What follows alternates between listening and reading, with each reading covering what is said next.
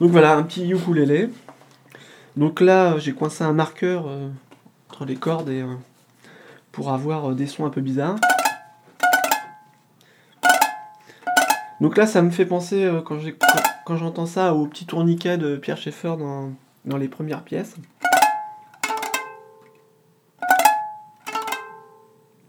Donc avec des cordes en nylon. J'aime beaucoup ce son. Alors voilà, ça c'est euh, c'est un ukulélé qui gardera cet accordage toute sa vie. Et euh, celui-ci, pareil. Donc euh, ce que j'aime beaucoup là, c'est la, la- sonorité étrange que produisent que produit l'accordage. Donc voilà. Et puis les deux.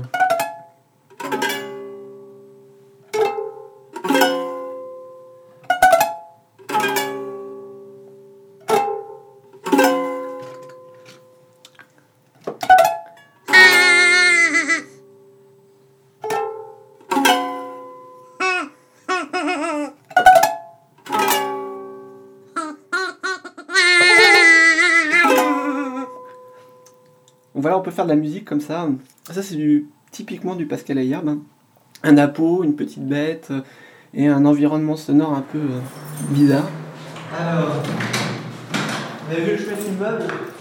Donc on va passer maintenant dans l'autre partie en fait. Du coup, euh, c'est un peu la chanson de Barbie. Faut soigner la façade. Voilà. Je suis Pascal Ayerbe, donc euh, je suis- gribouilleur sonore. Voilà. À savoir quand je prends un objet, bah, j'aime bien vraiment le, le triturer dans tous les sens pour voir ce qu'il raconte. Et finalement, je ne fais que du gribouillage sonore. Hop, c'est par là. Voilà, un petit peu le- chez nous, deux petites urnes de bonne. Et la vue sur tout Paris. hein. Quand il fait, quand il fait Par rapport à la musique, je dirais plutôt que je suis euh, une personne qui va voir ce qui se passe dans les autres arts. Tous les arts en général, c'est ce qui m'a permis de, moi dans la musique, d'aller voir ailleurs ce que je pouvais faire avec la musique et avec euh, la création radiophonique. Je suis rentré à la radio, je suis reparti, j'y suis revenu, je suis reparti et j'y suis revenu. Et puis, euh, et puis je suis parti. Mais je suis rentré à la radio euh, par le biais des chasseurs de son en fait. C'est eux qui m'ont donné envie de rentrer à la radio.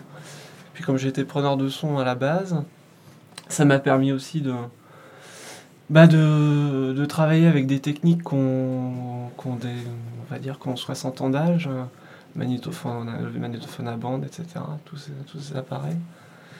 Donc de travailler à l'ancienne, avec des vieux de la vieille, et puis, euh, et des tout jeunes. Donc c'était assez passionnant, c'était très bien. C'est un bon, une bonne période de ma vie. Et puis euh, non, euh, puis j'ai décidé de tourner la page, euh, faire de la musique, que de, que de la musique. Donc là, c'est ici que je travaille euh, à Paris, euh, mes, mes mixages. Je fais jamais de prise de son ici. Tout simplement parce que il y a trop de bruit, il y a trop de parasites.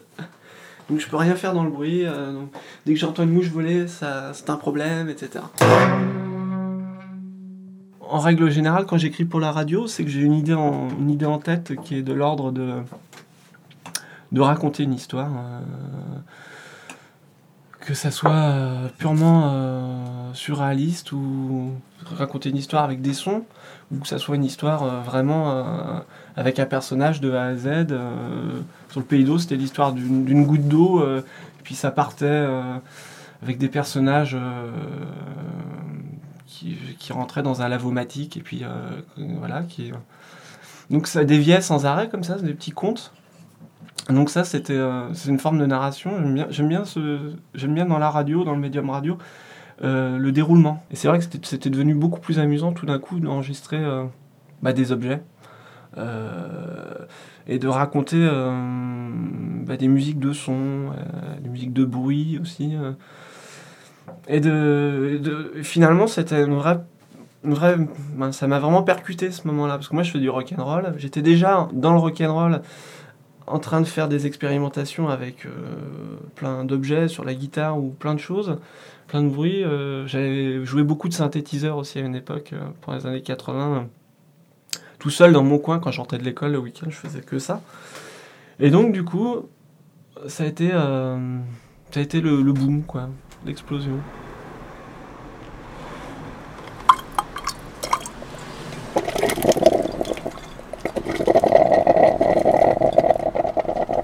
pendant 15 ans de ma vie, j'ai passé. Voilà. Mais...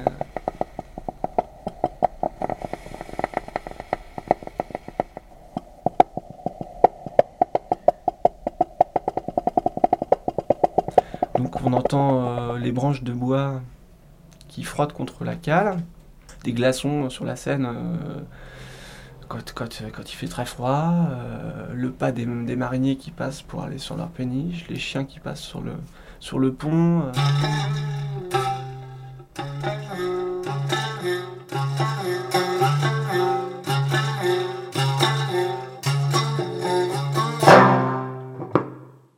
J'aime beaucoup le côté brut des sons. À savoir que la première chose qu'on fait devant un microphone quand on enregistre quelque chose, euh, c'est la, matière de base, on peut pas la changer, on peut pas, on peut pas tricher avec ça. Et c'est, je dirais pas que c'est beaucoup plus difficile de travailler avec des sons comme ça, parce que, mais, mais presque. Et du coup, c'est beaucoup plus intéressant. Parce que les timbres, euh, voilà, on va enregistrer euh, tout un panel d'objets qu'on va choisir, et puis on va se rendre compte que les objets euh, ne sont pas accordés entre eux. Donc, alors que quand on enregistre des instruments de musique, bien, souvent, les instruments de musique s'accordent pour jouer entre eux sur une tonalité et puis change, euh, d'accord pour jouer dans une autre tonalité. Et donc, euh, c'est là c'est là où c'est intéressant de marier les timbres. Alors voilà, des des tas de sons encore quand on ouvre les tiroirs. Moi j'aime beaucoup la radio euh, d'antan parce que la création était très, bah, c'était des neuves à cette époque-là, et donc les voix qui sont sur des pièces de John Cage ou qui sont sur euh, tout un tas de euh, créations, euh, ah, m'étonnent toujours autant. La voix radiophonique, c'est celle qui parle devant un micro. C'est-à-dire celle qui, c'est la, celle qui sait qu'elle est enregistrée, pour moi. Ou qu'elle passe par un système d'amplification ou de diffusion. Voilà, c'est un peu ça, moi, la voix radiophonique. Pendant 15 ans de ma vie, j'ai passé.